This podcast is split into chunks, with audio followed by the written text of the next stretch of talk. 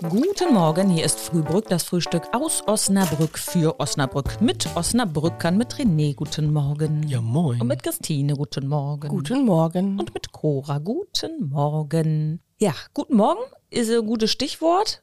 Wir wollten mal drüber sprechen, ob ihr eher Eulen oder eher Lerchen seid. Die Lerchen sind die, die am Morgen gerne schnell und früh wach sind und die Eulen, die, die abends nicht ins Bett gehen wollen. Was seid ihr so? Also ich bin, glaube ich, Lerche. Ja, früh ja. aufstehen? Ich, ähm, ja, ich stehe früh auf und wenn ich dann aufstehen muss äh, und der Wecker klingelt und ich werde wach oder so, dann bin ich auch sofort wach. Das ist jetzt nicht so, dass ich so, Gott, wo bin ich? Und mich irgendwie so rausquäle. So dieses Morgenmuffelige, das kann ich überhaupt nicht nachvollziehen. Aber dafür denke ich dann abends so ab 20 Uhr, jetzt wird es auch langsam Zeit fürs Bett. War das denn immer schon so? Nee, ich hatte so in der, in der Jugend ähm, auch mal so eine Phase, wo ich natürlich dann auch immer sehr spät ins Bett gegangen bin und auch gerne lange geschlafen habe und so. Ne? Ja, ich Aber das ist jetzt, also zumindest seitdem man ähm, auch Kinder hat, also komplett wieder weg. Also mein glaub auch, Rhythmus ändert ist sich. die Lerche eigentlich. Bei mir hat sich das auch geändert. War früher auch eher so Abendmensch und lange Mhm. geschlafen und heute bin ich 7 Uhr, 6 Uhr wach. Ihr meint also, es gibt Hoffnung für mich, ja? Ja, kann Ich bin sein. nämlich wirklich eine Eule.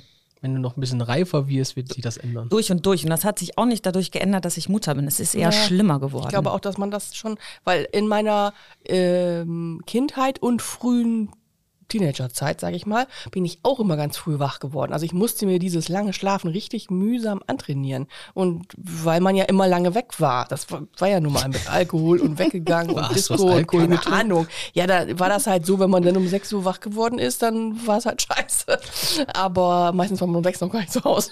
Manchmal wache ich morgens, wenn ich dann ausschlafen kann, so gegen 9 Uhr auf und denke mir, ach, du kannst dich ja noch mal, du hast doch noch ein kleine, kleine Fünkchen Müdigkeit hast du noch. Und das nächste Mal, wenn ich auf die Uhr gucke, ist Viertel nach elf, halb Also bis zwölf. 9 Uhr habe ich, glaube ich, geschlafen vor, keine Ahnung, vor 15 Jahren das letzte Mal. Ich, ich leide ja unter einem Phänomen, das nennt sich laut Wissenschaftlern Bedtime Procrastination. Das hast du dir ausgedacht. Nein, nein, nein, das habe ich neulich gelesen und da habe ich gedacht, genau so ist es. Ja, also dass man abends nicht ins Bett kommt, weil noch so viel da ist und der Tag ist doch noch nicht zu Ende.